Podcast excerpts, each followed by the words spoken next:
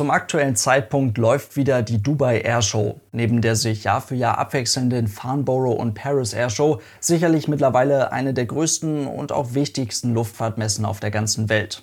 Und auch wenn wir zum aktuellen Zeitpunkt zwar noch mittendrin stecken, gibt es wieder ein paar interessante Auslieferungen, ein paar interessante Punkte, Pläne für die Zukunft, Aussagen für die Zukunft, über die wir jetzt schon mal sprechen können. Und das machen wir jetzt. Und damit viel Spaß.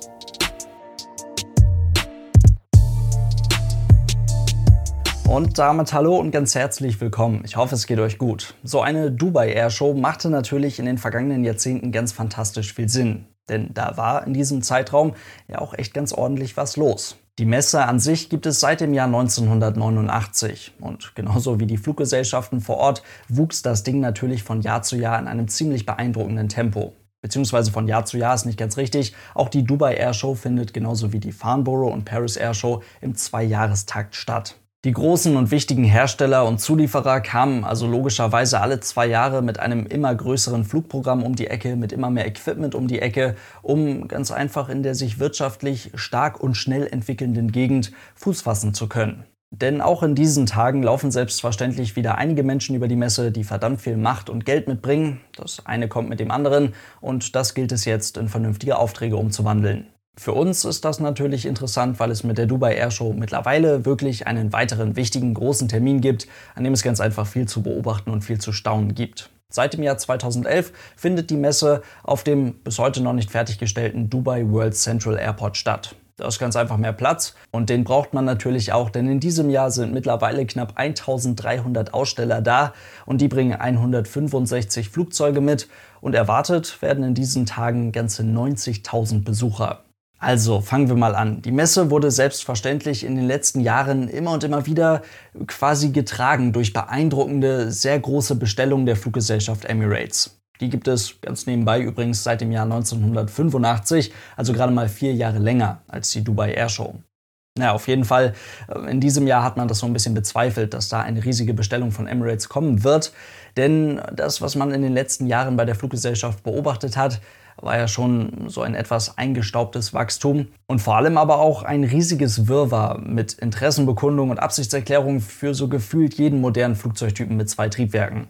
Der aktuelle Stand vor der Messe bei der Fluggesellschaft sah dabei folgendermaßen aus. Emirates betreibt zum aktuellen Zeitpunkt eine Flotte bestehend aus zwei Flugzeugtypen. Mehr sind das tatsächlich nicht. Dabei betreibt man aber die jeweils größte A380-Flotte der Welt und die größte Boeing 777-Flotte der Welt. Zusammen sind das jetzt gerade 269 Flugzeuge. Im Jahr 2014 hatte die Fluggesellschaft mit der Begründung, dass das Flugzeug für das bevorstehende Wachstum bei der Airline deutlich zu klein wäre, eine Bestellung über 70 Airbus A350 storniert.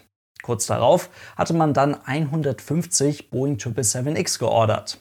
Das ist erstmal eine ganze Menge, logisch. Dazu gab es dann aber tatsächlich auch noch 50 weitere Optionen auf das Flugzeug, bei denen Emirates dann ziemlich schnell klar machte, dass man die auch höchstwahrscheinlich in naher Zukunft ziehen wird, sodass die Fluggesellschaft auf kurz oder lang tatsächlich mit 200 Boeing 777X für ihre Flotte rechnet. Das klingt bis dahin ja eigentlich schon mal nach einem ziemlich klaren Kurs. Jetzt hat sich seitdem aber ein bisschen was geändert und das gibt es jetzt einmal kurz im Schnelldurchlauf. Emirates hat eine Großzahl A380 Bestellungen storniert. Das heißt, die Fluggesellschaft wird bis ins Jahr 2021 nur noch eine Handvoll Airbus A380 neu von Airbus übernehmen. Damit ist die arabische Fluggesellschaft mehr oder weniger tatsächlich dafür verantwortlich, dass der Bau des Airbus A380 dann auch in anderthalb Jahren beendet wird. Emirates hatte mal 162 Maschinen des Typs bestellt, ist dann jetzt 39 Maschinen runtergegangen, hat 39 offene Bestellungen storniert und steht jetzt bei 123 A380. Außerdem wurde dann ja klargemacht, dass die Fluggesellschaft von dieser Zwei-Flugzeugtypen-Strategie, so wie ich das eben angesprochen habe, das, was ja auf dem Papier theoretisch auf jeden Fall schon mal Sinn macht, dass man davon in naher Zukunft abweichen wird und sich jetzt aktiv nach modernen Zweistrahlern umschaut. Also definitiv nach Flugzeugen in einem kleineren Kapazitätsbereich. Dazu gab man grob bekannt, dass man den Airbus A380 eventuell schon in den nächsten 10 bis 15 Jahren komplett aus der Flotte der Fluggesellschaft streichen könnte. Ist aber erstmal bei Emirates auch nicht wirklich etwas Ungewöhnliches, denn länger als 15 Jahre möchte die Fluggesellschaft Flugzeuge sowieso nicht in der Flotte halten. Die ersten eigenen Maschinen vom Typ A380, die ersten wurden ja bereits im Jahr 2008 an Emirates ausgeliefert, stehen übrigens mittlerweile auch in Dubai schon am Boden und werden jetzt quasi als Ersatzteillager genutzt. Gleichzeitig nahm Emirates dann aber natürlich auch eine hochinteressante Machtposition ein. Denn eine große Fluggesellschaft, die einen Strategiewechsel ankündigt und dafür auch wirklich viel Geld in die Hand nehmen möchte, damit das Ganze auch wirklich schnell vonstatten geht, das ist jetzt natürlich ein hochinteressanter Kunde für Airbus und Boeing. Teil des Airbus A380 Storno-Deals mit Emirates wurde dann auch tatsächlich eine Kaufabsicht. Kurzerhand über 30 Airbus A350-900 und 40 A330 Neo. Was schon ein bisschen überraschend kam für viele, weil der A330 ist ein Flugzeug, das je nach Bestuhlung etwa 60 bis 70 Plätze weniger bietet, als eine Boeing 777-9 das tun wird. Zur gleichen Zeit lief ja jetzt aber auch noch eine Abmachung aus dem Jahr 2017, also von der letzten Dubai Air Show, mit dem amerikanischen Flugzeugbauer Boeing. Denn dort hatte Emirates ja erklärt, dass man durchaus ein Kaufinteresse an 40 Boeing 787-10 hat. Tja, und jetzt wird es ein bisschen tricky, denn das ist natürlich genau die Machtposition, die ich eben meinte. Emirates steht jetzt zwischen beiden Herstellern, ist durchaus an den Flugzeugen beider Hersteller interessiert und die können sich jetzt mal schön darum streiten, wer jetzt hier das beste Angebot liefern kann.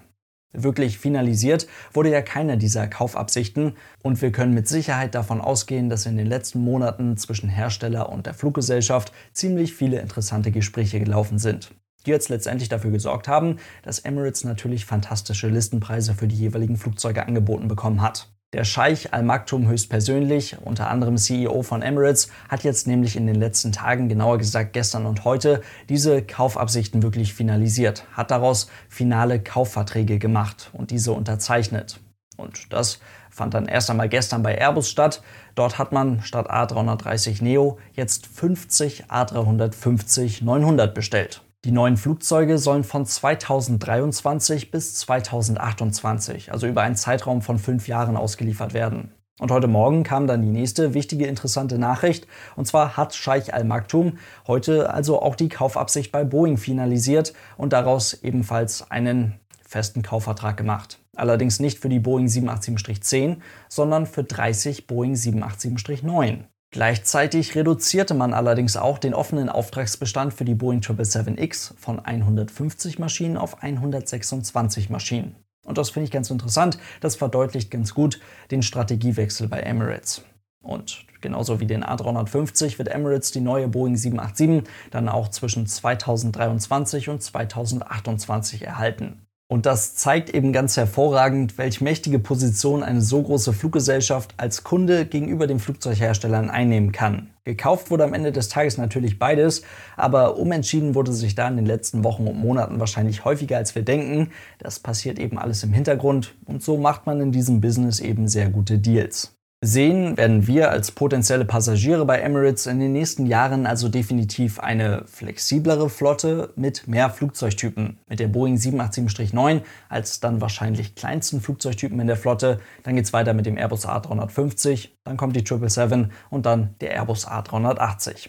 So viel erst einmal dazu. Von den anderen großen Namen aus der Gegend, allen voran natürlich Etihad Airways aus Abu Dhabi, hört man derweil nicht gern so viel. Die Fluggesellschaft ist mit einer Boeing 787 in Manchester City Speziallackierung in Dubai zu Gast, bremst jetzt allerdings nach ihren A350-1000 Auslieferungen, die sie ja direkt aufs Abstellgleis schieben, nach ihrer A350 und Boeing 777X Teil Storno jetzt auch noch ihre 787 Auslieferung ein bisschen ein. Knapp über 70 Dreamliner sollten es bei Etihad Airways in den nächsten Jahren irgendwann mal werden. 20 Maschinen hat man davon jetzt allerdings gestrichen. Das heißt, es werden nur etwas mehr als 50. 36 hat man zum aktuellen Zeitpunkt in der Flotte.